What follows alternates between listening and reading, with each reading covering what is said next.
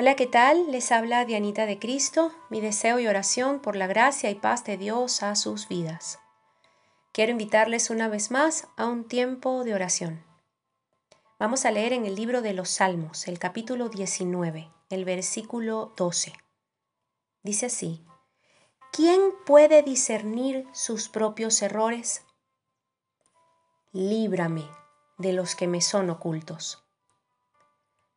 Sí, Padre, ayúdanos a vernos a nosotros mismos por medio de tus ojos que nos amas y conoces, o por medio de los ojos de alguien que nos ame lo suficiente como para decirnos siempre la verdad. Queremos ser mejores personas cada día, ¿cierto? Por varias razones. La primera debería ser para agradarle en todo a Dios. Una segunda podría ser para que nos vaya bien una tercera para que nuestra familia y nuestro entorno se enorgullezcan de nosotros, se sientan bien con nuestra compañía. Y una cuarta, que sirve para todas las anteriores, es para ser de bendición y vivir en bendición. Por eso debemos y deberíamos querer siempre ser mejores personas. Escuchen, en el proceso diario de querer ser una mejor persona, esa que pueda evidenciar el fruto del Espíritu Santo del que hemos compartido en audios anteriores a este. En ese proceso de ser mejor cada día, pasa que hay cosas que creemos que están bien en nosotros y no, no es así. Por ello aparece esta oración en el libro de los Salmos. Líbrame de mis errores ocultos. ¿Han orado así? Se los recomiendo. Pero no sin antes decirles lo que sé que pasa luego de orar así. ¿Sabe qué pasa si ora de esta manera? Mire, puede que crea que Dios va a coger una esponja y va a limpiar dentro de usted para que ni siquiera pueda saber lo que eran esas faltas ocultas, pero Dios no hace eso. Su manera de tratar las faltas ocultas en nosotros es a través del estudio sistemático de las escrituras sagradas, porque su palabra nos limpia, su palabra nos ilumina, nos purifica, sí, así es, pero también Dios puede enviar a alguien que nos muestre a usted y a mí nuestras faltas. Quiera Dios que de una buena y efectiva manera. Y quiera Dios también que seamos siempre lo suficientemente humildes para aceptar y corregir. Porque Dios también puede hacer que nuestros errores resulten evidentes por medio de alguna circunstancia en la que usted y yo tengamos que enfrentar de repente con lo que hemos hecho o dicho y nos vamos a encontrar con algo que no nos va a gustar. Así es como Dios nos limpia de nuestras faltas ocultas, ¿saben?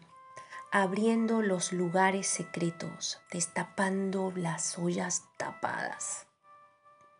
Eso que no queremos que salga a la luz, eso que no queremos enfrentar, eso que no queremos cambiar. Porque al final todo sale a la luz, porque es que Dios nos quiere en la luz, no en las tinieblas.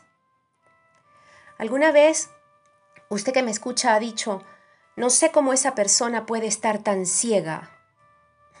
¿Verdad que sí? Que lo ha dicho. Pero sepa usted que hay alguien que está pensando exactamente lo mismo acerca de usted y de mí. Usted y yo sabemos que, puede, que podemos ver las faltas de alguien en quien, está, en quien está pensando ahora mismo, en quienes estamos pensando en este momento. Podemos estar pensando en una persona en, algo que esa persona está cometiendo un error y que esa persona no lo ve, pero usted sí lo está viendo y se está dando cuenta que la persona no lo ve.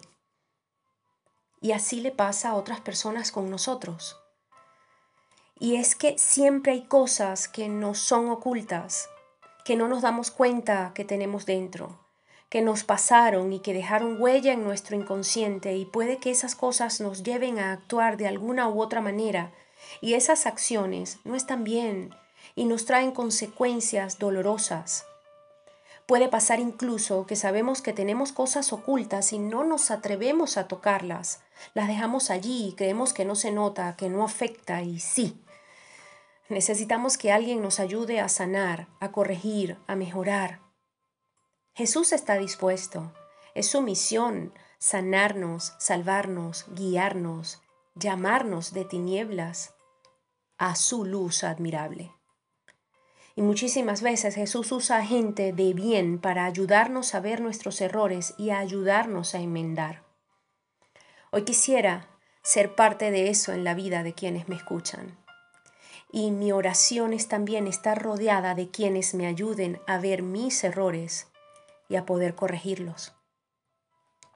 ¿Será que somos egoístas, indiferentes al dolor ajeno? ¿Será que somos orgullosos, que la soberbia nos maneja en ciertos momentos?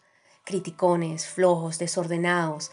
¿Será que si tuviéramos que comernos algunas veces nuestras propias palabras nos envenenaríamos?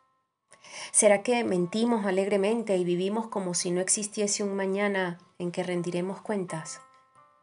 ¿Será que cada día al orar a Dios sentimos vergüenza o peor, por vergüenza no nos atrevemos a orar? ¿Quién nos hirió tanto que hoy solo sabemos herir? ¿Por qué nos cuesta tanto perdonar si estamos necesitando tanto perdón? Saben, es bueno también decir como el salmista dijo en el Salmo 139, examíname, oh Dios, y conoce mi corazón, pruébame y conoce mis pensamientos y ve si hay en mí camino de perversidad, y guíame en el camino eterno.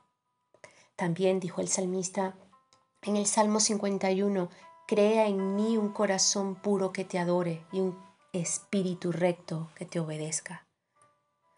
¿Cuántas áreas de nuestras vidas necesitan ser expuestas?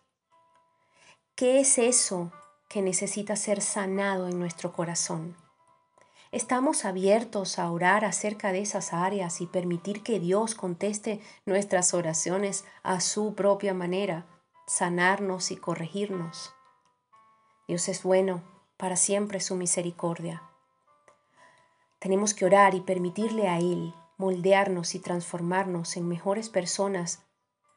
Ese debe ser nuestro deseo y nuestra oración.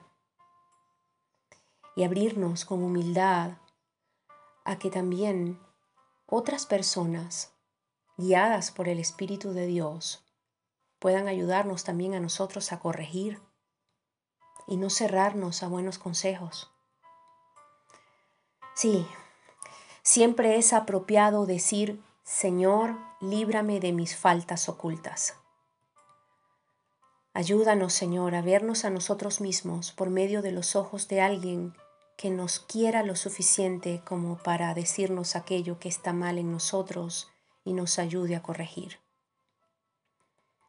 Ore conmigo y diga, Señor, tú me hablas a mí por medio del mundo que tú has creado y la palabra que has hablado.